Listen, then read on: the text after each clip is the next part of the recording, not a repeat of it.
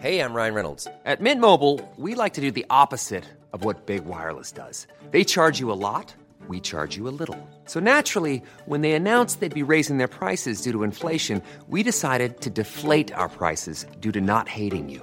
That's right. We're cutting the price of Mint Unlimited from $30 a month to just $15 a month. Give it a try at mintmobile.com slash switch. $45 upfront for three months plus taxes and fees. Promo rate for new customers for limited time. Unlimited more than 40 gigabytes per month. Slows. Full terms at mintmobile.com.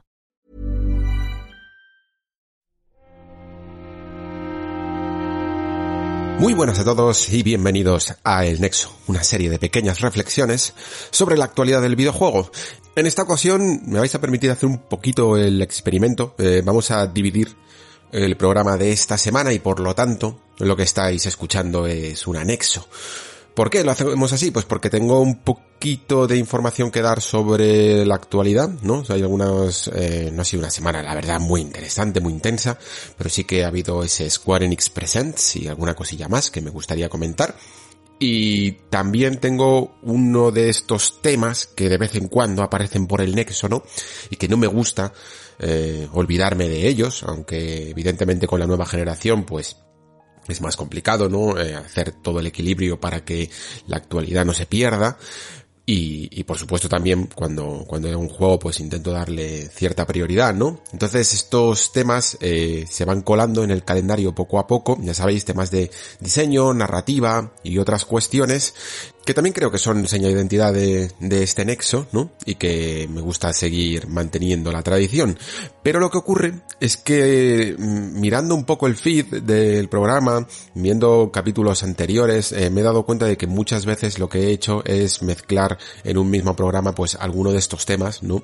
Con eh, un poco de actualidad, pues, pues para tampoco eh, olvidarme de ella, ¿no? Y por lo tanto, pues se convierte un poco en un cajón desastre en el que hay eh, de todo y poco claro me parece para revisitar programas antiguos. Y esto lo digo porque sé que el, Nexo en el fondo es una comunidad que mmm, sigue creciendo, sigo leyendo a, a, nueva gente que se incorpora, ¿no? Y, y, le entra pues como, como a mí cuando descubro también un podcast nuevo, ¿no? Que tendrá la curiosidad por ver eh, programas antiguos, ¿no? Eh, programas anteriores, y me gustaría que quedara un poquito más ordenado, ¿no? Porque hay temas que pueden llegar a ser de actualidad y que por lo tanto no interesen a lo mejor, eh, yo qué sé, volver a, volver a escuchar o escuchar más adelante en el tiempo, pero sí que hay otros que son más atemporales y que eso sí que me gustaría que fueran eh, indivisibles, ¿no? Eh, una unidad en sí mismo y que se pudieran escuchar en cualquier momento. Creo que quedarían más claro. En el caso de esta semana, por ejemplo, pues el anuncio que vamos a tratar de este Square Enix Presents de, por ejemplo, Life is Strange o este nuevo juego que ha cambiado de nombre de Project Asia a, a Forspoken, pues el día de mañana cuando estos juegos salgan, eh, pues a lo mejor se quedan en el olvido, ¿no? Estos programas, porque son más de actualidad inmediata. Y si lo mezclo todo esto con el tema que quiero tratar, que en este caso ya os anticipo, va a llegar unos días más tarde, ¿no? Pues para dar un poco de respiro también, pero que ya os anticipo que va a tratar sobre, valga la redundancia, cómo se trata el amor eh, y las relaciones sentimentales en el mundo del videojuego, pues me parece eh, que en el futuro se podría ver un poco mmm, diluido, ¿no? Por mezclarlo con la actualidad. Así que voy a hacer este experimento, ¿vale? Lo haré durante yo que sé, probablemente toda la temporada. Mm, habrá podcast partidos, ¿no? Donde un tema en concreto. Creo que incluso lo mismo también. mm, Esto comentadme como lo veis vosotros si queréis. Pero lo mismo también lo hago con algunos videojuegos. ¿vale? Eh, Imaginaos que en un programa hay noticias. Y luego hay un juego en sí mismo. A lo mejor me interesa incluso también eh, partirlo para que ese juego siempre quede ahí para que lo puedas escuchar sin tener que buscar el punto en el programa, ¿no? En el que te saltas la actualidad en el futuro y, y vas a escuchar un poco las reflexiones sobre ese mismo juego. Es que lo estuve pensando todo esto, perdonad ya que esté divagando, pero mmm, estuve pensando el otro día porque rescaté algunos, estuve escuchando algunos programas antiguos, algunos programas que hice, como por ejemplo uno que, que fue una brutalidad, el último de la primera temporada del Nexo eh, lo estoy buscando mientras que hablo de esto porque, porque ahí hablé de, de todo un poco, la verdad. hablé de un poco de la actualidad, hablé de eh, Bloodstain, eh, hablé de un tema que me preparé que me preparé bastante. Ahora que estuve mirando también unas notas que tenía, que se llama eh, Entorpece el jugador la historia, ¿no? O sea, si el jugador se mete un poco en mitad de la narrativa y muchas veces eh, hace que, que, no pueda fluir exactamente igual como lo tienen ideados los escritores y guionistas de videojuegos, ¿no? E incluso también tuvimos un, una entrevista con Adrián de, a tenor del libro que escribió sobre el padre de las almas oscuras. Todo esto en un mismo programa.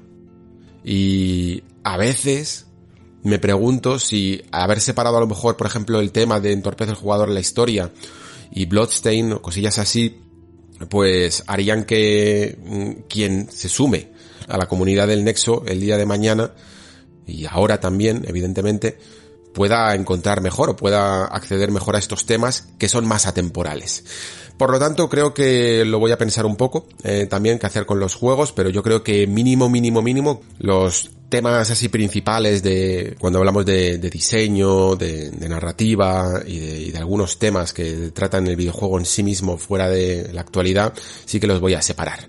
Así que, eh, sin más dilación, esta es la parte, este es el bloque de actualidad de la semana en el que prácticamente no ha ocurrido gran cosa, más allá de ese Square Enix Presents, como parece que le han bautizado, y que mm, también nos emplaza incluso ya a verano, como una serie también de directs, ¿no? De, de vídeos de, centrados directamente en Square Enix para presentarnos sus novedades, pues estas han sido las de primavera, ¿no? Ahora que hemos cambiado de estación, y nos ha dejado pocos anuncios, la verdad, pero bueno, alguna cosita interesante por comentar. Comenzamos.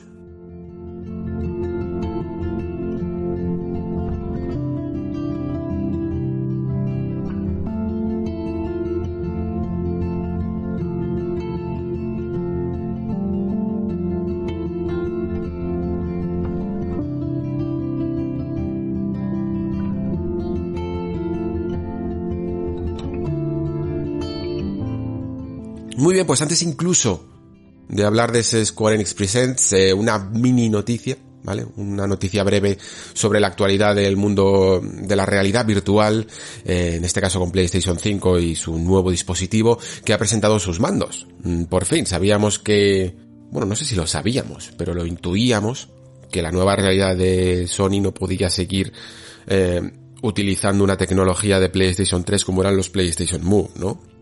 Se intuía que en este caso iban a ser eh, unos mandos eh, pues con todas las de la ley. Y la verdad es que lo son, y sobre todo creo que está bien haber visto un poco su forma, está bien eh, haber visto sus características, porque de alguna manera también legitima y valida que los mandos de realidad virtual ya no son experimentales, sino que todos ya siguen una estructura y unos patrones comunes, ¿no? Y, unas formas de juego que benefician que ciertos juegos que sean multiplataformas puedan mm, funcionar en, en, todos los dispositivos. Ya no hay experimentaciones, ya no hay eh, formas raras, y, y, todos en general se ejecutan, ejecutan los juegos de las mismas maneras. Intentan sobre todo el espíritu de los mandos de VR, a diferencia del mando tradicional de una consola o de, PC, evidentemente, eh, es el de liberar tus manos, ¿no? El que tengas la sensación de que tus manos por separado pueden eh, crear sistemas de juego diferentes incluso, ¿no? Y, y, que son trasladados al entorno virtual a través de los sensores de movimiento. Es una, es curioso, no creo que no se ha hablado mucho de esto, pero con todo lo que fue en su momento eh, el, vamos, el, el golpetazo de Wii y del Wii Mando y cómo después se desinfló para lo que es la industria del videojuego tradicional, ¿no? Todos los controles de sensor de movimientos que fueron un poco relegados a un segundo plano o quizá el juego móvil y cosillas así. Creo que la realidad virtual ha encontrado un punto intermedio, ¿no? De un equilibrio entre los controles de sensor por movimiento sin olvidarse muchas veces de lo beneficioso que puede ser apretar botones en un videojuego, ¿no? Y cualquiera que haya jugado a un juego relativamente moderno de realidad virtual sabe que, que es perfecto, pues, desde cosas como manipular objetos, realizar puzzles, activar palancas, girar manivelas, eh, eh, utilizar todo tipo de armas, eh, hasta sencillamente pues conducir vehículos o, o explorar un, un entorno en particular en general las posibilidades son, son muy buenas y me alegro que PlayStation 5, eh, los mandos de PlayStation 5 VR vayan a ser estándar, que es lo importante, estandarizar un poco ya el mercado de la realidad virtual para que deje de ser esa faceta experimental y, y hacer piña. Es importante para un nicho, en el fondo, de un tipo de videojuego, de otro nicho, en el fondo, que, que, que, es ya el videojuego tradicional, que ya no es la reina del baile, sabéis que lo comento alguna vez, ¿no? Sigue habiendo juegos AAA, multimillonarios y tal, pero digamos que ya no somos la niña bonita del videojuego. Esto habrá quien me contradiga, pero yo creo que con todo el fenómeno de los juegos masivos, eh, tanto de eSports como de Fortnite, etcétera, eh, creo que ya no es el, el único mercado por lo menos. Hasta ahí yo creo que podemos llegar a un consenso. La cuestión es que solo hace falta echar un vistazo a los mandos, ¿no? A esa forma tan extraña que tienen eh, estos mandos para sacar algunas conclusiones. La primera, que todo ese, toda esa parafernalia, todos esos eh, ¿cómo decirlo? Esas formas esféricas que rodean la mano, que parece casi la guarda de, una espada, ¿no? O de un estilete o alguna cosita así, y que te cubren la mano en el mando, son en el fondo una forma de, eh, tener los sensores, ¿no? todos esos no son sencillamente unas tapas o, o unas fundas que, que, te cubren la mano para evitar algún golpe o alguna cosilla así, sino que toda esa parte está llena de sensores, ¿no? Que son las que se comunican y que están dirigidos en la dirección hacia la, hacia el propio casco de realidad virtual, ¿no? Esto además ha cambiado muchísimo porque antes esa, esta, esta parte que me refiero del mando, estas aureolas, no sé exactamente cómo llamarlo, estaban dirigidas hacia afuera porque se comunicaban con los sensores que habréis visto muchas veces en las Vive y en los Oculus Rift y tal, que eran unos trackers que se ponían haciendo pues casi un cuadrado en la habitación o en la mesa al fondo cosillas así, se dirigían hacia afuera. Se cambió esa tecnología para dirigirse hacia adentro, hacia el propio casco, ¿no? De manera que se comuniquen independientemente, ¿no? Y no necesites de, de cacharros externos. La realidad virtual, el objetivo a largo plazo, siempre va a ser cada vez ser más sencilla y menos armatoste, ¿no? Hasta que yo que sé, quizá, no sé si alguno habéis visto, esto ya a lo mejor es muy friki, no sé si algunos habéis visto eh, Caprica, el spin-off de Battlestar Galactica, en el que salen como unas gafitas muy pequeñas y en el fondo se meten en, entornos virtuales, ¿no? Pues el objetivo es un poco ese, cada vez ser un armatoste menos armatoste, ¿no?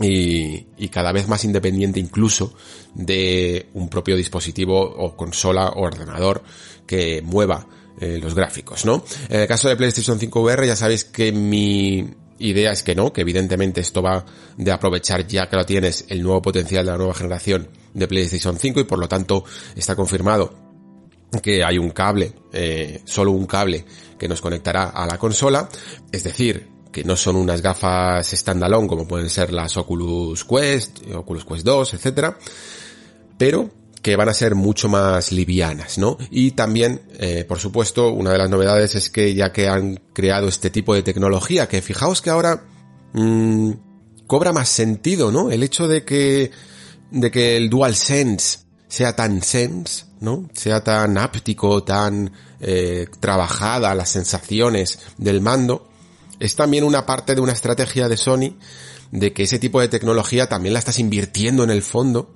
en tu mando de realidad virtual, al que le pega además mucho más porque lo que prima en la realidad virtual son ese tipo de sensaciones táctiles, ¿no? El, todo lo que sea la llamada inmersión, ¿no? El trasladarte a, otro mundo eh, a través de esos estímulos y ese feedback que te puede dar el, el, manejo áptico y las vibraciones de un mando son muy muy muy importantes. Así que pues han conseguido casi un 2 por 1 Han conseguido un mando tradicional que ha llamado muchísimo la atención y esa misma tecnología se va a aplicar también a este nuevo mando de su, de su realidad virtual. Sigo ya como nota final, ya os digo que esto es un poco una noticia breve. Eh, sigo dudando un poco de cuál va a ser el precio de este cacharro, porque creo que es uno de los puntos clave y que puede hacer que mucha gente eh, incluso se decante por este dispositivo por encima incluso de los ya baratos Oculus Quest 2, baratos entre comillas evidentemente, pero sí que podemos al menos admitir que la realidad virtual ha bajado mucho de precio en los últimos años. Em, para también simplificar más el argumento, con estos, con estos mandos puedes jugar perfectísimamente, están perfectísimamente diseñados para jugar a Half-Life Alyx, ¿vale? Y además incluso eh, estas tapas, estas cubiertas que os comentaba antes, eh, sirven para soltar el mando. Que, que, es una función que a lo mejor los que no estéis tan acostumbrados a moveros en el entorno virtual no lo conocéis, pero el hecho de soltar un objeto, eh, abrir las manos y que no se te caiga el mando, es una función dentro de la realidad virtual. Cada vez que veis, eh, por ejemplo, ese tráiler de Alex en el que eh, le apuntan con un arma en el ascensor, en la escena del ascensor, y ella levanta las manos y, abre las palmas, ¿no? Estás soltando el mando. Lo que pasa es que tienes una serie de correas, ¿no? Que te la sujetan. Y, y, y, puede funcionar efectivamente para ciertas mecánicas de soltar objetos, o de abrir las palmas para, para empujar una puerta, por ejemplo. Eh, no sé si habéis visto ese vídeo, a mí me lo pasaron el otro día en, de, de, un juego que se llama Boneworks, también es un juego muy centrado en físicas, en el que estás empujando una puerta para evitar que un monstruo, eh, una especie de ser extraño, eh, la abra, ¿no? O sea, es importante como, como función mecánica que puedas abrir las palmas. Y, el, y de hecho el propio mando, también el de VR de PlayStation 5, tiene unos sensores que detectan si tú tienes posadas los eh, dedos individuales, tres, tres de los dedos, creo que son el pulgar, índice y corazón, en el, en el mando y te detecta si los tienes eh, posados en el mando o no. Y la mano virtual que se representa en pantalla depende, cambia el gesto dependiendo de qué dedos tienes pulsados, de manera que puedas hacer gestos como eh, levantar el pulgar. Cosillas así son temas que, que los desarrolladores de hardware y de software en realidad virtual tienen muy muy en cuenta porque suponen muchas veces la noche y el día en la experiencia que tienes dentro de, esos entornos y de esos mundos, ¿no? Así que, en definitiva, eh, parece uno de los mejores mandos de realidad virtual que se han, que se han visto porque básicamente tiene todas las funciones, incluso añade algunas de cosecha propia como, como todas esas funciones vibratorias y ápticas que tenía el mando de DualSense, ¿no? Muy bien, pues quitado un poco el breve, Vamos ahora ya con algunos de los platos fuertes que no voy a, comentar evidentemente todo el Square Enix Presents porque sinceramente mmm, no tengo nada que decir de Outriders, un juego que no me está llamando casi nada la atención, que tiene un diseño visual que es que es que es que no me llama absolutamente nada y, tampoco de las novedades de Avengers, que es un juego que no he seguido y que sinceramente no tengo interés en ello.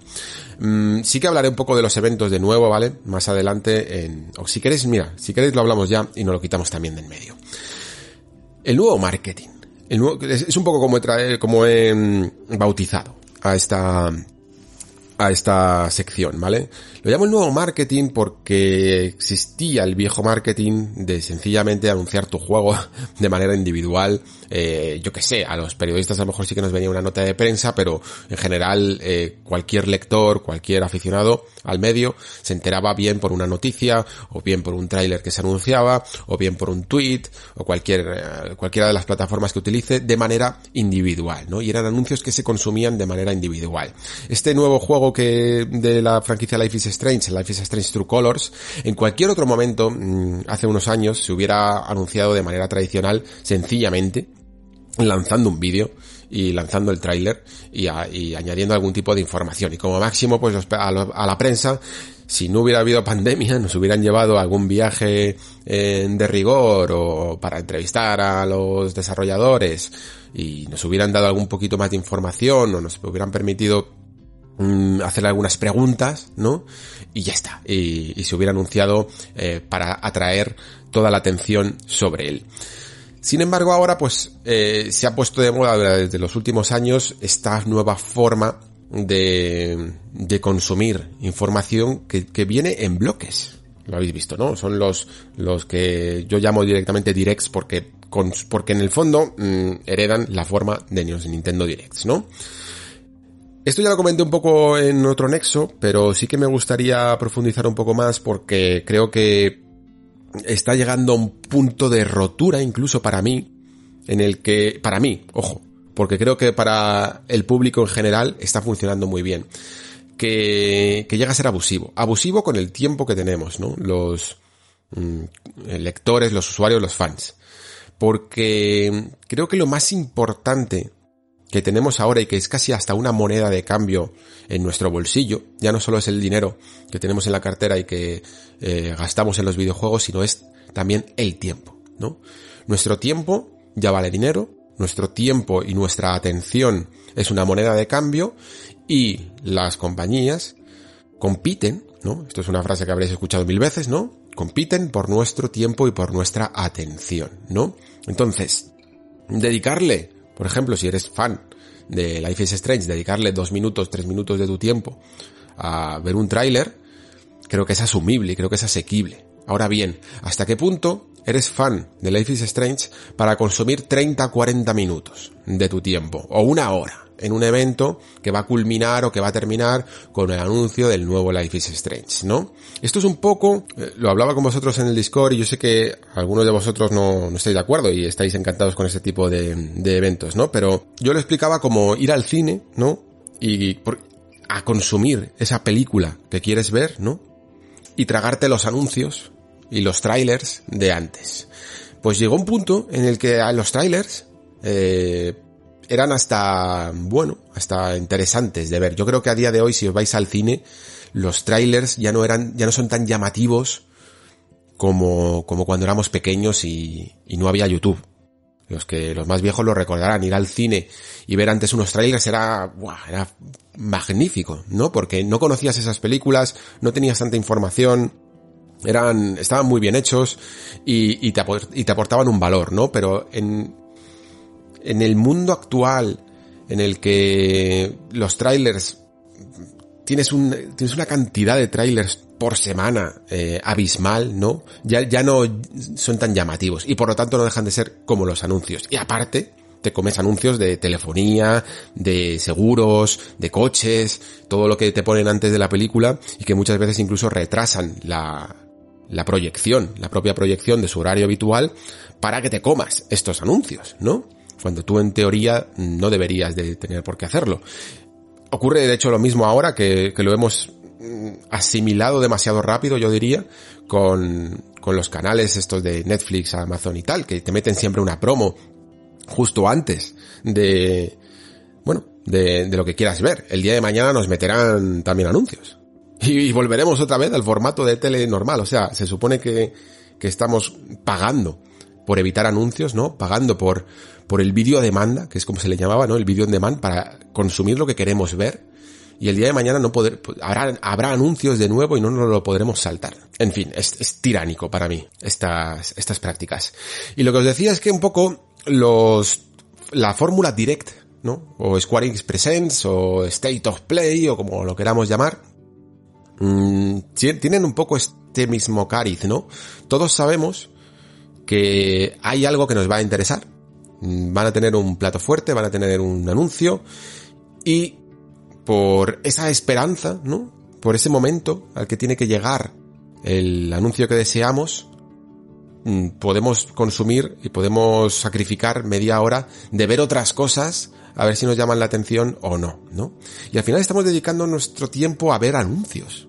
O sea, esto lo leí una vez en un artículo, no sé si era de Polygon o de qué, que la industria del videojuego es una de las industrias que más abraza la celebración de los anuncios en sí mismos. No la celebración de los lanzamientos de los juegos o, cosas así, sino que hay una cultura alrededor del propio anuncio, ¿no? Es como que nos gusta. Y lo podéis, mientras que digo todo esto, lo podéis ir reflexionando. ¿Os gusta ver anuncios? Y probablemente la, respuesta es que sí. Eh, yo mismo me gusta eh, tener ciertos trailers que analizar, ¿no? Que diseccionar y poder aquí comentar algunas impresiones con vosotros. Lo que pasa es que creo que existe, como decía antes, un punto de rotura, ¿no? Donde para mí personalmente deja de ser divertido. A mí, a mí personalmente no me supone eh, una diversión o un entretenimiento o un buen o una buena inversión de mi tiempo ver el Outriders, el Marvel's Avengers y el y la colección de juegos de móviles de turno de Square Enix, incluso el anuncio de una edición, por mucho que me guste Tomb Raider, pero una edición de, de recopilatoria para, para llegar al momento en el que me enseñen em, Life is Strange y Forspoken Evidentemente, pues Outriders y Avengers tendrá su público y le, interesará evidentemente. Pero estos vídeos conglomerados me recuerdan al típico catálogo del game que cogías antes, ¿no? Y cojeabas y que y venía un montón de cosas que no te interesaban para encontrar la página del juego que sí que, sí que lo hacía, ¿no? Y me podéis decir, y muy, y muy válidamente, me podéis decir, pues sales tío, no los veas.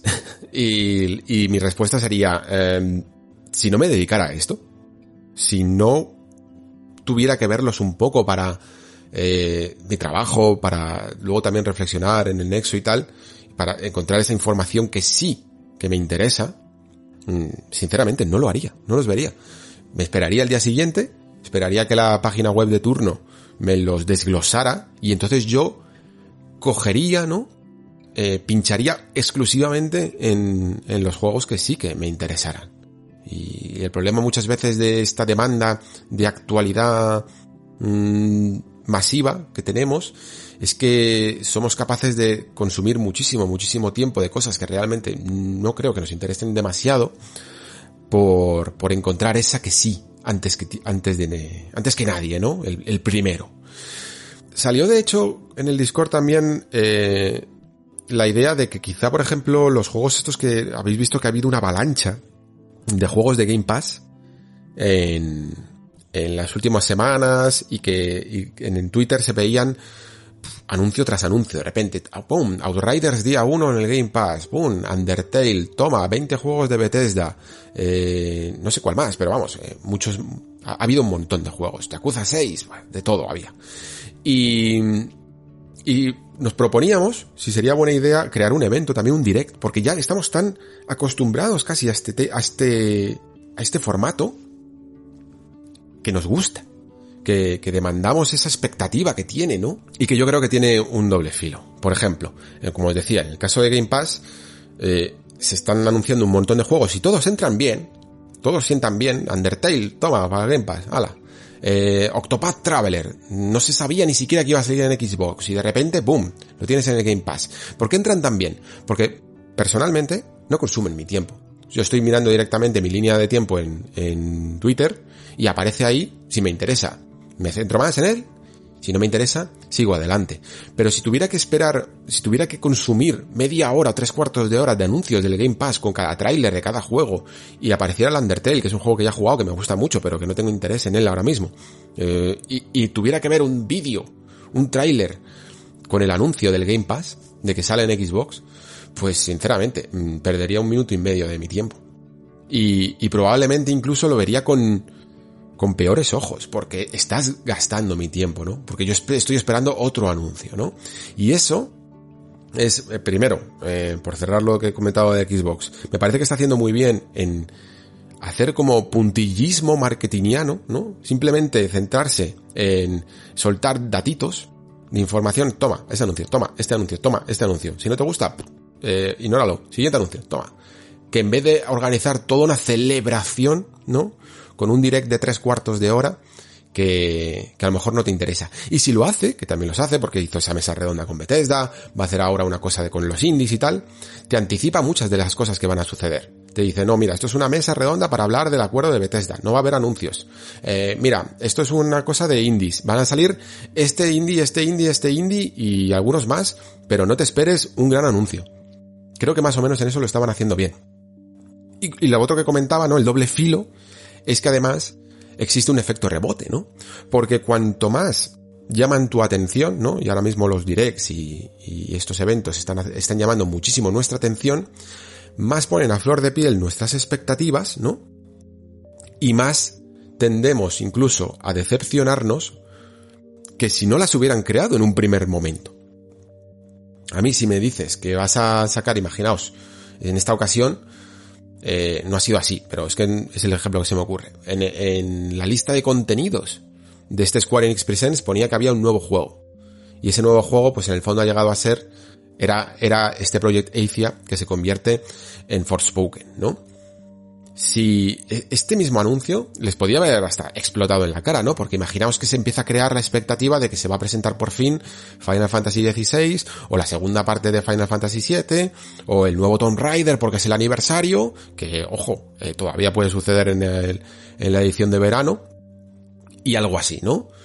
Y de repente pues sencillamente es el cambio del nombre. Y ya está, y no dan mucha información más. Pues te puedes llegar a decepcionar que se lo digan a, lo que ha ocurrido un poco con este State of Play último y este Nintendo Direct último, ¿no? Las expectativas estaban tan arriba, ¿no? Que, mucha gente se sintió decepcionada. Y que cosas que luego en el fondo podríamos coger con buen gusto, podemos ir incluso de culo. Ya. Porque el marketing ha estirado demasiado el chicle de las expectativas, ¿no? Entonces, cuidadín, cuidadín con cómo se manejan las expectativas a día de hoy, porque vivimos en la cultura de la inmediatez, vivimos en la cultura del hype. Hubo una época, hace yo diría una década o algo así, en el que más o menos el hype todos éramos conscientes del peligro que tenía, de, de no vivir demasiado en las expectativas, pero el mundo actual eh, nos ha, incluso aunque no nos hubiéramos querido tirar a esta piscina, el mundo actual, a los que no nos tiramos a la piscina, nos ha salpicado, ¿vale?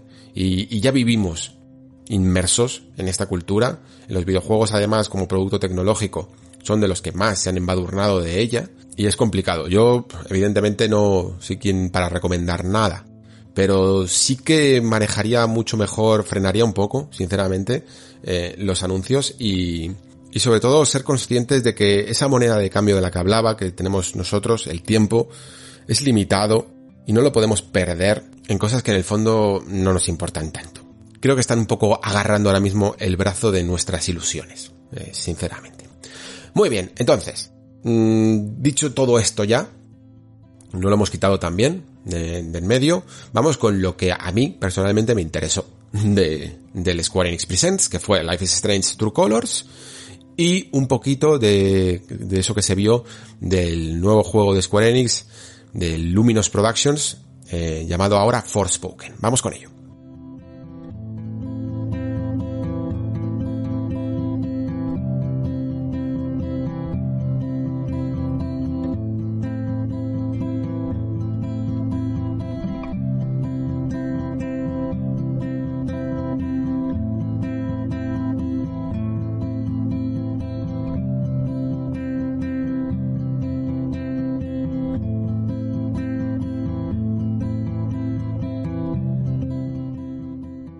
Bueno, pues con Life is Strange vamos mm, descubriendo un poco cómo se va gestionando esta franquicia ya, porque está claro que está claro que Life is Strange mueve más gente de la que yo incluso llegaba a pensar. El primer Life is Strange pegó muy fuerte, ¿eh? Esto creo que lo debemos de asumir. Incluso a los que a día de hoy ya no le interesa la saga, en su momento les gustó mucho Life is Strange. Hubo gente evidentemente que no que no entra en, este tipo de juegos, bien sea porque no le molan nada las historias de adolescentes, por ejemplo, su rollo, o bien porque en general es que directamente la, el tipo de aventura narrativa, que es un poco ese subgénero, no son aventuras gráficas, ojo, aventura narrativa, le podemos llamar, y de hecho las, las fichas oficiales la llaman así, pues eso, ¿no? Que hay gente que no, que directamente no entra. Pero para los que sí, que, que a mí, que yo personalmente me considero de este grupo, de los que sí que me interesa Life is Strange y me interesa sobre todo ya no solo por, sinceramente lo digo, no, no, no tanto porque tengo una cierta nostalgia de mi adolescencia o porque sea una etapa que me guste mucho descubrir, sino porque creo que le, creo que ahora mismo están casi hasta el punto de importancia en la industria que son casi un pulmón de un medio mm, a veces centrado demasiado en, en no soltar las armas de los personajes principales, por decirlo de alguna manera, ¿vale? O sea, son juegos que intentan crear sistemas que favorezcan la, narrativa, que favorezcan un sistema de juego en el que no haya eh, que matar a nadie, directamente, o que no haya que pegarse ni, ni nada parecido, ¿no? Por eso lo llamo pulmón, porque creo que es algo que necesita, sinceramente os lo digo, esto si queréis un día lo hablamos en, profundidad, pero creo que más o menos todos estamos de acuerdo. Otra cosa es que nos importe más o menos, pero que nuestra industria está plagada de sistemas de combate, de, de pegar tiros y de, y de dar hostias, es algo que tenemos que asumir. Y que es así, porque es así.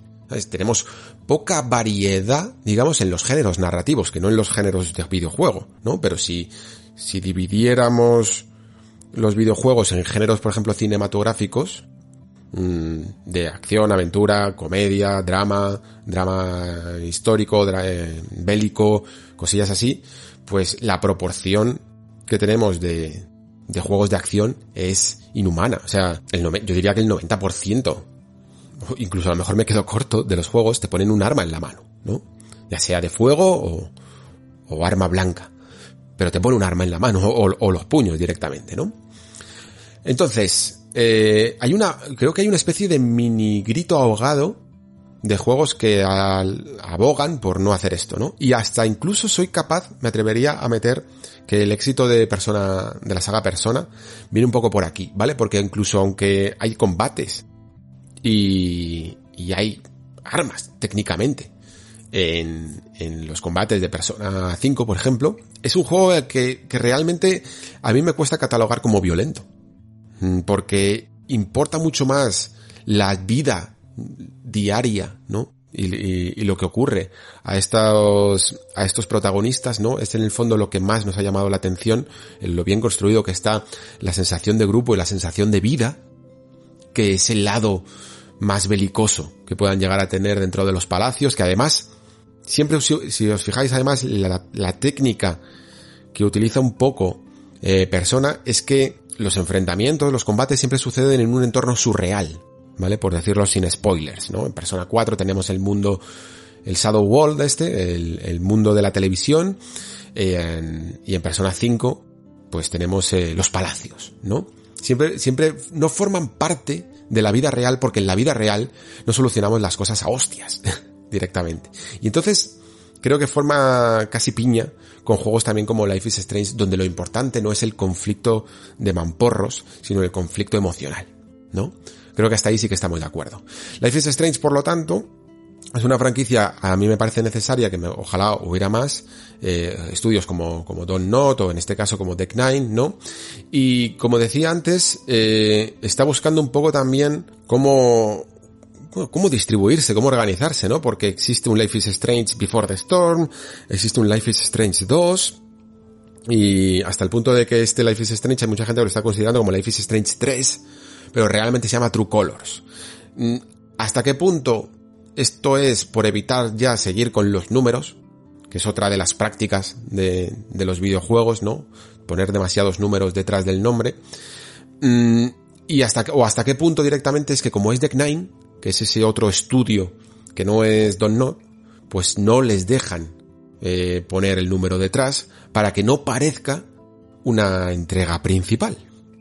Y sin embargo, aunque no lo sea, aunque esta sea la razón y, realmente es que no lo quieren llamar numerado para que no parezca una entrega principal, sí que lo parece, sí que parece al menos un salto lo suficientemente importante como para que tuviera un número. De hecho, quizá mucho más de lo que fue Life is Strange 2, porque Life is Strange 2 fue un juego que contaba otra historia, estaba Don Not detrás, correcto, todo bien, pero que en el fondo era bastante continuista un poco con la estructura, eh, más jugable, por decirlo así, porque evidentemente la historia no tenía nada que ver, pero sí que su estructura de juego era muy, muy, muy similar a lo que fue Life is Strange 1. Sí, evidentemente no era un instituto, era como así como una especie de viaje, em, entre dos hermanos, exiliados de las normas de la sociedad, ¿no? Que es un poco de lo que habla el juego, ¿no? De la, propia ley, incluso gubernamental. Pero sin embargo, este Life is Strange True Colors hace un salto, yo creo, más, mm, más llamativo, ¿no? Porque lo tecnológico por fin acepta los desafíos que necesitaba cumplir esta franquicia desde hace ya tiempo, ¿no? Que es que no solo vale con emocionar por tu guion y por tu interpretación no de los actores que ponen voz a los personajes, sino que se necesitaba ya urgentemente un refresco en las animaciones tanto corporales como faciales de los modelos en pantalla, ¿no? Porque estabas viendo gente llorar en primer plano y las caras que ponían eran de muñeco poco animado, sinceramente, ¿no? Y esto estaba ya creando un contraste demasiado evidente. En 2015 a lo mejor, con el primer Life is Strange, esto se podía tolerar hasta cierto punto, ¿no? Y además también, evidentemente, la franquicia todavía no había explotado y quizá los presupuestos eran más comedidos, pero ya no vale la excusa, ¿no? O sea, ya se necesita un salto tecnológico mucho más grande. Y por lo visto, por lo comentado y por lo visto también en el tráiler, aunque en cierto modo el efecto sea sutil y no tengan esas expresiones faciales que puedas llegar a ver, yo que sé, en un Hellblade o, o en un Uncharted o en alguna cosilla así, ¿no? Eh, sí que creo que consiguen como mínimo el tono necesario para expresar ya no solo la condición humana en, en cuanto a las em, distintas emociones que podemos vivir, eh, sino las propias sutilezas de esas emociones, que es mucho más importante y más difícil de, de rescatar, ¿no? Porque todo el mundo puede, o sea, hasta cierto punto, pues, ver reír o ver sufrir a un personaje eh, se puede conseguir relativamente fácil porque son quizá algunas de las expresiones más drásticas que podemos hacer con nuestra cara. Pero las más sutiles como una pequeña mueca, un pequeño gesto de extrañeza o de miedo o, o de sarcasmo incluso, ¿no? Mm, son difíciles, son mucho más difíciles de conseguir. Y cuando tienes una protagonista como esta Alex Chen, eh, que viene de su... que tiene que lidiar con muchas emociones, ¿no? De, de, tener una infancia un poquito traumática, ¿no? Por haber salido ahora mismo del orfanato, reencontrarse por primera vez con su hermano, al parecer perderlo. Ojo, porque esto es bastante hardcore. Y encima lidiar con estos poderes sobrenaturales que le hacen, en el fondo, enfatizar todavía más las emociones de los, de, del resto de, de, personas que ve, eh, porque detecta a través de una especie de aura de colores cómo se sienten, pues yo diría que es muy necesario tener un sistema técnico mmm, de expresividad, tanto del lenguaje corporal como del lenguaje facial, pues más intenso, ¿no? Esto era algo que, que la serie necesitaba como el comer y sobre todo que esta yo creo que esta entrega en particular habría sido un completamente un fracaso ya directamente desde antes de empezar, desde, antes de, de, estrenarse, si, si no hubiera supuesto un revulsivo tecnológico, ¿no? Como decía, pues eso, la premisa del juego al parecer es que somos esta chica llamada Alex Chen que sale del orfanato, entiendo que a lo mejor es que su hermano como era mayor, no sé si estuvo también en el orfanato, pero ya había salido y la invita a mm, vivir con él en este pueblo de Heaven Springs, que el nombre le viene perfecto, ¿no? Porque Heaven ya sabéis que es como un refugio y también si le añadimos una E, porque esto es Haven, ¿vale? Pero si le añadimos una E es como cielo, cielo cristiano, por decirlo así, pues el nombre le viene de perlas a un pueblo que realmente por las imágenes es, vamos, idílico, ¿no? Lo siguiente, dentro del canon quizá más americano, ¿no? Porque es como, no deja de ser la típica carretera con casas a los lados americana, pero todo como mucho más natural, en medio casi de una montaña, de un valle, con cascadas, colores, eh, vamos, naturaleza multicolor, que en el fondo mmm, está justificado porque todo se ya eh, viene de, ese nombre, ¿no? De True Colors. Un, un, nombre que además a mí me parece bastante idóneo, ¿no? Porque a lo mejor a nosotros nos cuesta un poquito más hacer la referencia, pero a poco que sepas inglés, pues sabes que, que True Colors es una expresión que significa cuando alguien muestra sus verdaderos colores, lo que está diciendo es que muestra cómo es realmente, ¿no? Esa personalidad oculta detrás de un poco de la máscara que todos tenemos socialmente, ¿no? Y básicamente parece que la idea, de hecho, del juego casi viene de ahí, de haber cogido esta expresión anglosajona y, y mostrarla literal y llevarla a la literalidad, ¿no? A que tú puedes ver los colores verdaderos de las personas a través de este poder sobrenatural porque cada color de cada aura que ves muestra una emoción del personaje en cuestión. Y aparte de esto, aparte de esta llegada y de que pues, nuestra protagonista tenga que lidiar con su situación personal y con quién es en la vida, que parece que ser cantautora y todo esto, un poco más la parte más eh, de encontrar tu sentido de la vida como adolescente, pues tenemos una historia mucho más tradicional dentro de la ficción, ¿no? Que es resolver un misterio. Y es que, ojo, esto no es spoiler, sale en el tráiler, ¿vale? Entonces yo estoy hablando del tráiler, lo digo por, por si hay alguien sensible a los spoilers, que sepa que esto se dice en el tráiler, no estoy adelantando nada. Eh, hermano de Alex Chen, que no me acuerdo cómo se llama, mmm, muere. Debe de morir como en los primeros compases del juego. Y por lo tanto, pues podemos esperar que evidentemente este pueblo eh, de refugio celestial, ¿no? Idílico, no es todo lo que aparenta y habrá una trama un poquito de misterio casi a lo Agatha Christie, yo diría. La... El girito es que, claro, nosotros vamos a tener a lo mejor probablemente una faceta un poco detective porque queremos saber un poco qué ha ocurrido con nuestro hermano y tal, y nuestro poder especial pues no va a ser en este caso la deducción de Sherlock Holmes, sino la capacidad para ver las intenciones reales de, de las personas, ¿no?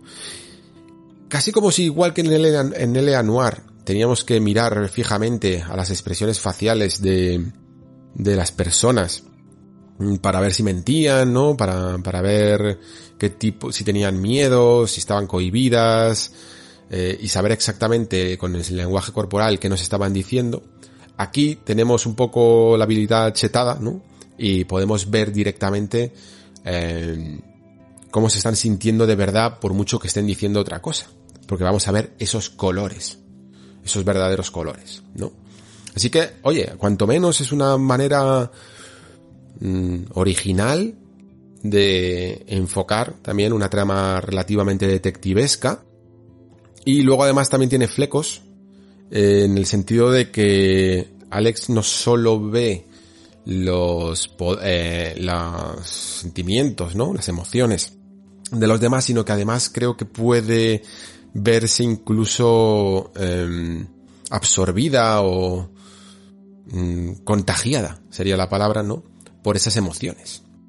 Y creo que esto en el fondo no deja de ser un poco simbólico, de ser una persona demasiado empática, ¿no? De lo que ocurre cuando en nuestra sociedad hay alguien que es demasiado empático con los demás. También, evidentemente, estará el discurso de todo Life is Strange, y que a mí siempre me ha parecido uno de los pilares vitales de la franquicia y que me gusta que, que sigan, eh, bueno, que sigan utilizándolo como eje central, que no es en plan los poderes molan porque sí, sino, eso, esto es un poco Spiderman, evidentemente, pero hasta qué punto eh, tenemos que ser no solo responsables de, de tener un poder sobrenatural tan, tan importante, ¿no? Sino hasta qué punto en el fondo es justo que utilicemos algo así eh, con los demás, ¿no? Hasta qué punto ese poder puede llegar a corrompernos o hasta qué punto eh, directamente no deberíamos ni siquiera de utilizarlo, ¿no? Porque en el fondo, y esto es algo que comento yo mucho siempre con el primer Life is Strange, es que eh, el simbolismo que hay detrás del hecho de rebobinar el tiempo, que es el poder que tiene Max en Life is Strange 1, no deja de ser esa, esa, esas ganas, ¿no? Que tiene todo adolescente, una etapa muy convulsa de nuestra vida en la que queremos corregir nuestros errores constantes, porque somos tan estúpidos, entendedme, somos tan, tan ingenuos muchas veces y hacemos tantas cosas sin pensar y en, y en el camino daño a otras personas, que cuántas veces hemos pensado eso de ojalá pudiera dar marcha atrás en el tiempo, ¿no? Y corregirlo. Y sin embargo, el cúmulo, nosotros, eh, superada la adolescencia, somos el cúmulo de nuestros errores de la adolescencia, ¿no? Lo que nos ha hecho la identidad que tenemos a día de hoy, la experiencia que tenemos a día de hoy, es el cúmulo de esos errores. Es decir, que si hubiéramos tenido la posibilidad de corregirlos, cuanto menos, seríamos otra persona, ¿no? Entonces el discurso que hay siempre detrás de estos poderes es si es mucho, si en el fondo no sería mejor no tenerlos y en el fondo no sería mejor no utilizarlos. Hasta qué punto somos incluso justos con los demás eh, si los utilizamos, ¿no? Y esto es una de las cosas que creo que siguen funcionando y que siguen teniendo mucho recorrido en la franquicia. En Life is Strange 2 se utilizaba, como os decía antes, para, a través de canalizado en seguir las reglas de la sociedad o seguir las reglas que nos ponemos nosotros mismos, ¿no? Y que me gustaría ver un poco, pues, cómo se hace con este Life is Strange True Colors. Cosillas que también creo sean dignas de mención. Eh, por un lado, que el juego parece que va a ser un poco más abierto. Pregunté incluso que tuve la oportunidad de, hacer algunas preguntillas en un evento anterior eh, sobre, sobre este tema y me comentaron que no va a ser como mundo abierto en el sentido de poder, eh, aunque, aunque sea un pueblo pequeño, pero no lo vamos a poder recorrer abiertamente, pero que sin embargo sí que y vamos a poder eh, salirnos un poco del camino prefijado que sí que tenemos en todos los Life is Strange y poder incluso llegar a conocer mucho mejor a personajes muy muy secundarios que no son del todo, mm, digamos así, necesarios, ¿no? Para nuestra aventura principal, ¿no? Para nuestro mm, camino vital principal. Es decir, que quien quiera un poco mm, meterse más de lleno en este pueblo y conocer otras historias va a poder hacerlo. Luego, evidentemente, pues la música va a seguir siendo importante. Ha habido un poco de controversia aquí por ese, ese uso de la canción de Radiohead, ¿no? De Creep. Eh, a mí, sinceramente, esto me da un poco igual. Yo entiendo que Life is Strange, en el fondo, mm, sí que el primero nos cautivó por tener una banda sonora mm, licenciada, pero de un corte más moderno, alternativo, independiente, ¿no? Y quizá es un poco lo que, queriendo, sin querer, convirtió en seña de identidad y por lo tanto, pues, eh, hasta qué punto, yo qué sé, mm, poner una canción de los 90 eh, no capta el espíritu adolescente del momento, pero también pensad que todas estas cosas son cíclicas y que hay mil canciones que a día de hoy te resuenan con un adolescente actual que son el cover de una canción de Nirvana de los 90, yo qué sé. Eh, eh, pongo ese ejemplo en concreto, que, seguro que existe, pero que vamos, que yo no lo veo tan, tan, tan, tan mal, pero entiendo que haya gente que le pueda rechinar. Y luego además, una de las cosas que a mí sí que me rechinó personalmente y que tiene que ver incluso con, con el tema que voy a tocar también esta semana, con lo de los intereses románticos, con las relaciones de amor en los videojuegos, es la forma en la que se han presentado los intereses románticos en Life is Strange True Colors, que me parece, a falta de una palabra mejor, ahora mismo me sale deleznable. Sinceramente os lo digo. ¿Por qué? Porque es una manera de vender carnaza eh, completamente artificial y forzada vender que te puedes liar con un tío o que te puedes liar con una tía, y no por el hecho de la bisexualidad, ¿eh? me da igual que hubieran sido dos tías, dos tíos o lo que sea. Pero anunciar en el propio tráiler, ah, y en esta edición puedes liarte con este tío o con esta tía, como una feature del juego, como una característica, como algo que puedes hacer como, yo qué sé, como si estuvieras diciendo, eh, podrás visitar 50 escenarios diferentes. Me parece de una artificialidad para algo tan, en el fondo, importante para, para un juego como Life is Strange. Como son el conocer a gente a un nivel ya más íntimo, pues ya no solo es que sea quitarle la sorpresa, el presentarte a esas dos personas, sino que a mí, eh, sinceramente, ahora mismo ya los veo como muñecos, como, como carne que está ahí y que, y que va a ser a la que yo puedo acceder para, para intimar con mi personaje. O sea, como en plan, ala, tienes a estos dos, elige, ¿sabes? Como si fuera, es que es, lo siento, pero es que me parece como si fueras un prostíbulo y te pusieran ahí a, a, las personas a las que te puedes beneficiar, ¿no? ¿Qué quieres? Elige. No sé, creo que estas cosas se deberían de tratar con un poquito más, no de tacto, no hace falta, no, no, es, no es algo puritano, por decirlo así. Es simplemente que, que deberían de buscar más la naturalidad y la espontaneidad de las, de, de las relaciones eh, amorosas en los videojuegos, porque mm, avanzando un poquito lo que quiero comentar en este programa especial del Nexo, evidentemente la química eh, romántica y, sexual es la antítesis de la programación de un videojuego, ¿no? Que funciona siempre 100% uno a uno, exactamente tal cual la programas, ¿no? Las emociones a ese nivel son tan obtusas, nadie sabe exactamente cuáles son los mecanismos del amor, ¿no? es muy muy difícil llevarlos, por lo tanto, a nuestro medio. un medio en el que tienes que interactuar y según tu interacción salen distintas vertientes, ¿no? Pero al menos no lo mercantilices tanto, por favor, que es que queda demasiado, queda mal, sinceramente. Vale, eh, más sobre esto próximamente. Em, lo último que me queda por comentar de Life is Strange True Colors es que ha habido también una ruptura, una ruptura, perdón, de la estructura por, por capítulos que en sí misma va a seguir, se va a mantener, pero mmm, le estaba sentando francamente mal que tengamos, que tuviéramos que esperar mes tras mes tras mes eh, el lanzamiento de los siguientes capítulos.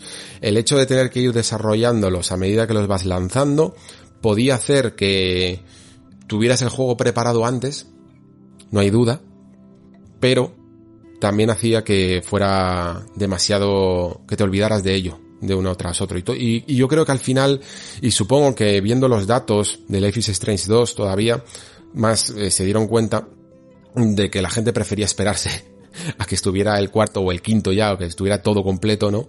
Para jugarlo de, de tirón, porque por mucho previously que quieras poner, no es lo mismo esperar una semana eh, tras semana en una serie de televisión que esperar dos meses, dos meses, tres meses, cuatro meses eh, que tenías que esperar de un capítulo a otro de Life is Strange.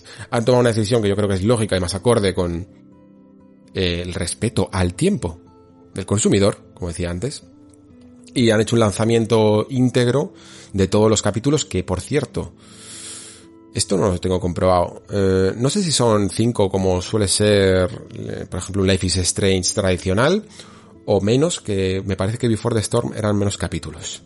Y saldrá todo pues el 10 de septiembre de este mismo año. Algo que dará un poquito de variedad y un poquito más de salsa a un año que ya os digo que es un poco descafinado. Como nota al pie, sale eh, el remaster de Life is Strange 1 y de Life is Strange Before the Storm, que tiene la característica más llamativa, aparte de pues lo típico de resolución, frames por segundo, imagino que también estarán retocados y tal, eh, tiene la característica de que parece, eh, tengo que ver hasta qué punto, creo que no va a ser tan hardcore como lo que vemos evidentemente del cambio de True Colors, pero sí que se han rehecho las animaciones, el motion capture de, de muchas de las animaciones, no sé si de todas, pero sí de las principales eh, de Life is Strange y de Before the Storm. Y, y no sé si también hay, si también se rehacen las animaciones faciales. Pero la cuestión es que han retocado algo más que lo mínimo, ¿no? que es eh, resolución y, y, frame rate, para meterse con uno de los temas, como decía antes, que más daño le hacen en el tiempo a, a esta saga, ¿no? que son las animaciones, que en general eran muy regulares. Muy bien, pues con esto hemos terminado con Life is Strange. Eh, fijaos que para hacer un anexo llevo ya casi una hora. Y terminamos ya con Forspoken, ¿vale? Que tampoco tengo mucho que decir porque no se ha visto casi nada. Cambiamos de nombre. Eh, ese Project Aethia, evidentemente, no se va a quedar así. Eh, y se queda como Forspoken. Que... Mm, la verdad es que me llama la atención. El juego no es que haga nada excesivamente llamativo, en el sentido de que vuelve a ser pues otra, no sé, otro juego de fantasía con poderes y tal, eh, quizá con la, no sé si con el girito, porque tampoco es que sea novedoso, pero sí que sigue un poco el tropo de persona del mundo real que va, que es trasladada a un mundo como de fantasía, ¿no? Que parece que está habitado, un mundo como muy natural, pero que está habitado también con muchos monstruos, dragones incluso, ¿no? Y tenemos a esta protagonista que se ha presentado esta actriz que está como un poco desubicada, ¿no? Eh, no sabe muy bien qué hace ahí, pues, y supongo que entiendo que poco a poco, a través de esos poderes que hemos visto que va teniendo, pues irá cogiendo el tranquillo al conflicto que tenga que resolver en este mundo. Eh, no hay mucho que decir realmente a nivel de historia todavía, porque se nota que esto es un proyecto Creo que decían que, saldría en 2022. Eh, veremos hasta qué punto este Luminous Productions lleva con este, con este lanzamiento, pero bueno, eh, puede ser, puede ser que 2022 se quede como la fecha definitiva. Y me interesa más hablar incluso de otra cosa que se ve en el poco metraje, que es el movimiento de, del protagonista, no tanto por las animaciones en sí, sino cómo se relaciona con el mundo. Parece que es un mundo grande, ya lo habíamos visto en eh, el otro vídeo que se presentó en un State of Play. Eh, es un mundo muy natural, con mucha montaña, mucha verticalidad también, eh, pegamos saltos gigantescos. Yo os decía en, Twitter que me recordaba un poco a, a Mistborn, ¿no? A Nacidos de la Bruma, pero bueno, sin, sin, monedas, como me decían, ¿no? También recuerda mucho a las animaciones de Warframe, me decíais algunos. Sí, es una, es una forma como de impulsarse en el aire sin necesidad de ningún tipo de artilugio para ello, ¿no? Que parece que mm, podemos hacer como dobles, triples, cuádruples saltos en el aire que nos van impulsando y que nos hacen ganar velocidad, además de que directamente también corremos a una velocidad bastante grande. Y ese es el kit de la cuestión. Veis que en los en ese poco metraje pega varios, hace como varios dashes hacia adelante, salta, salta, eh, se impulsa, se impulsa, eh, sube rápidamente corriendo, casi como si fuera Spider-Man corriendo por un rascacielos por las montañas, hace un tirabuzón para girarse y escalar la montaña y seguir hacia adelante, ¿no? Eh, tiene como movimientos muy, muy espectaculares y muy acrobáticos.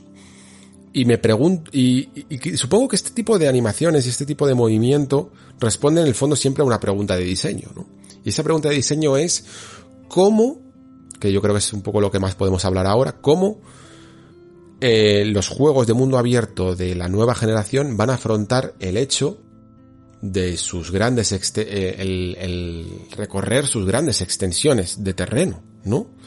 Porque empieza a ser hasta cierto punto un poquito aburrido incluso coger el enésimo Assassin's Creed y coger tu caballo y potoclop, potoclop, potoclop, mmm, recorrer obtusamente incluso algunas eh, partes de ese terreno, ¿no? Yo recuerdo, joder, es que era, era enfermizo. En, en Assassin's Creed Odyssey, las cosas que podías hacer con el caballo, que era prácticamente tirarte de una montaña para abajo, y el caballo hacía como que cojeaba un poquito y seguía para adelante, claro, estaba obedeciendo una decisión de diseño de en plan, que la realidad no te estropee el ritmo, porque es un, es un mapa muy amplio, y no te podemos estar eh, todo el rato entorpeciendo con las físicas realistas y los daños realistas de nuestro mundo, ¿no? Y por lo tanto, como, como seguimos en la Grecia clásica, lo único que puedes hacer es ir en barco o ir en caballo.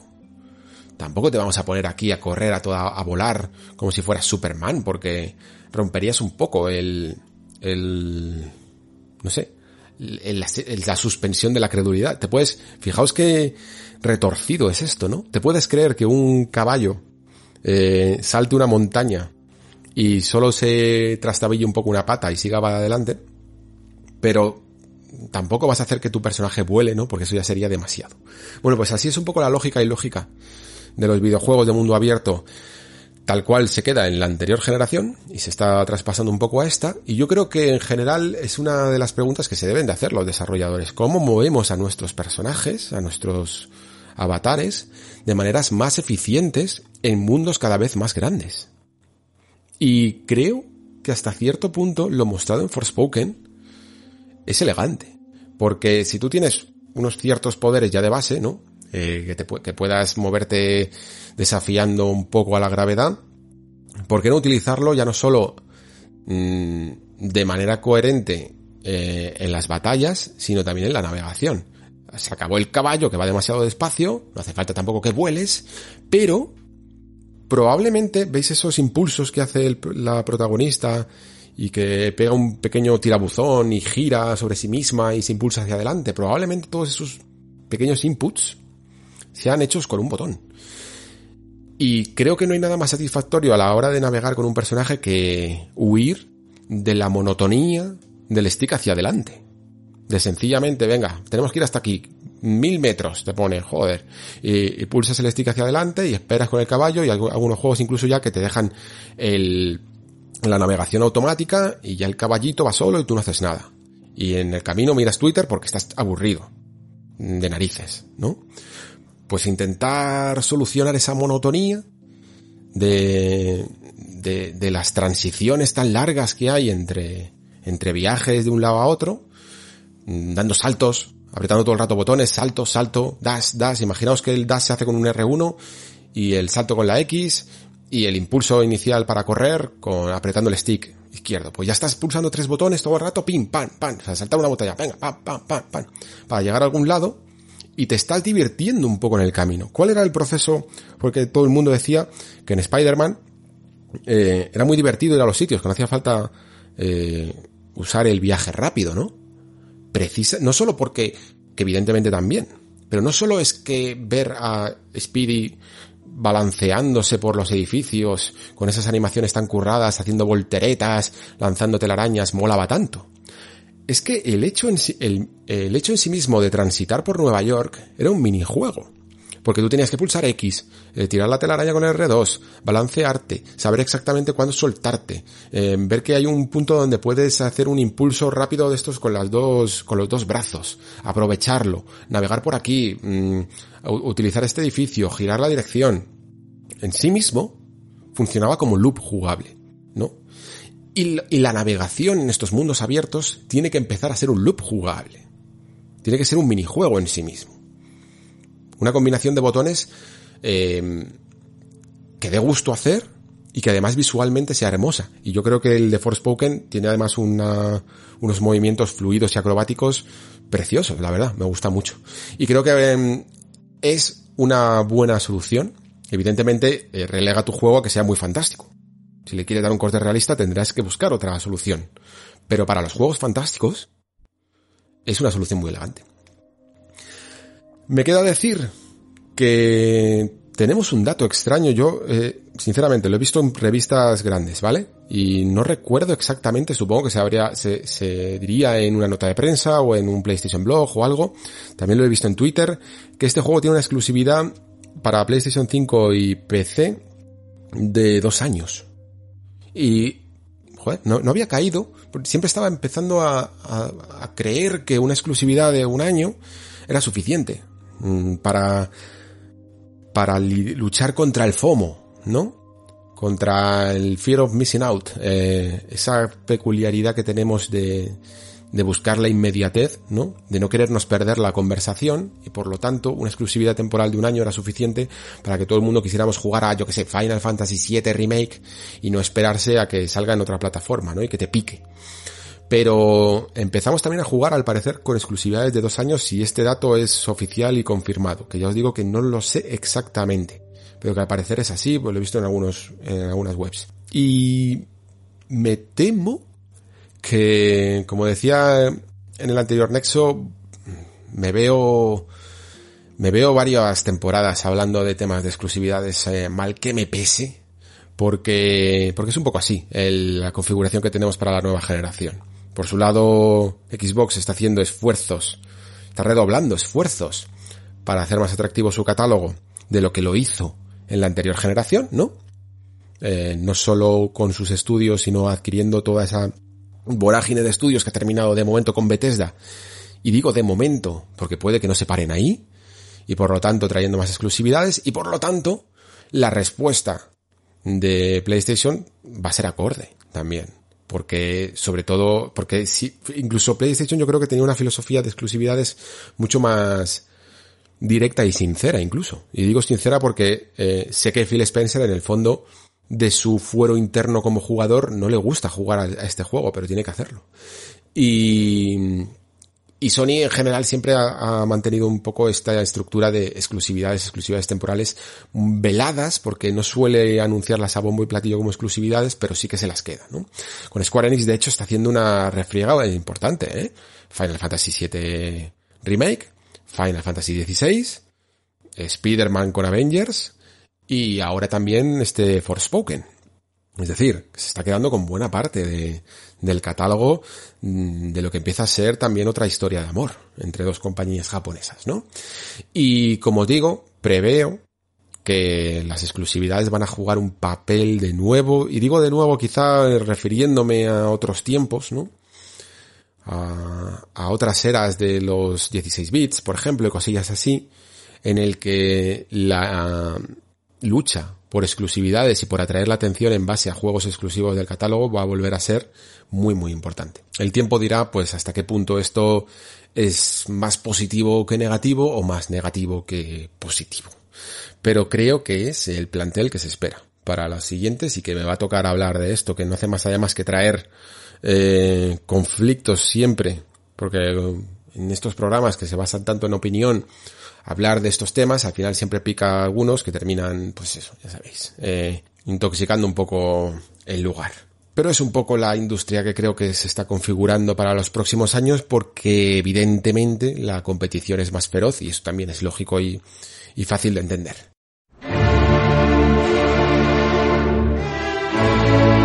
Y hasta aquí el anexo eh, de, de esta semana, que no el único nexo de esta semana, ¿vale? Tengo también el tema de las relaciones amorosas, románticas, sentimentales. No sé si tocaré también el tema de sexo todavía o lo dejaré para un anexo, pero mm, porque son bastantes contenidos ya y creo que es mejor focalizar incluso el tema. Mm, pero espero también que os llame la atención, sinceramente. Estos temas son un poquito más complejos de preparar, y sé que muchas veces incluso no tienen tantas escuchas como otros que son mucho más fáciles de hacer cuando tienen que ver con pura actualidad y la polémica de la semana y cosillas así, pero creo que son importantes también mantenerlo para, para que el Nexo siga siendo un lugar de reflexión, más allá solo de la actualidad del videojuego.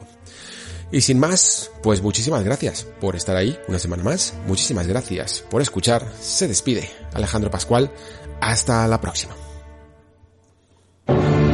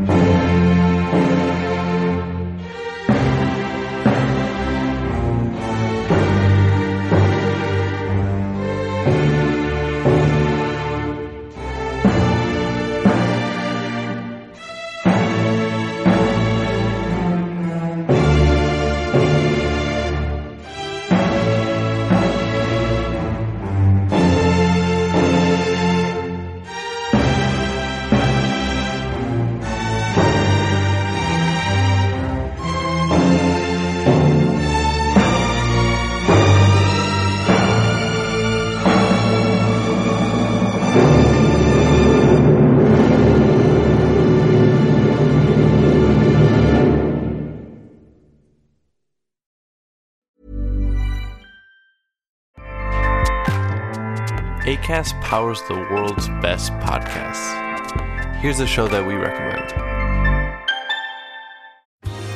Are you a reality TV junkie? Do you ever think, dang, I wish I had someone to talk to about all the trash TV that I watch? Well, look no further, garbage lover, because Reality Gaze is a podcast for you. Hello, I'm Maddie. And I'm Poodle, and we're the Reality Gaze. We talk about all your favorite unscripted shows like The Golden Bachelor, Love is Blind, and TLC's big, messy behemoth, 90 Day Fiancé. And if you're driving to work, folding laundry, or just pretending to listen to your husband talk about sports, just put on the pod, and you've instantly got two gay besties spilling all the tea and reading these people for filth. So come at us, y'all. Find Reality Gaze wherever you listen to podcasts.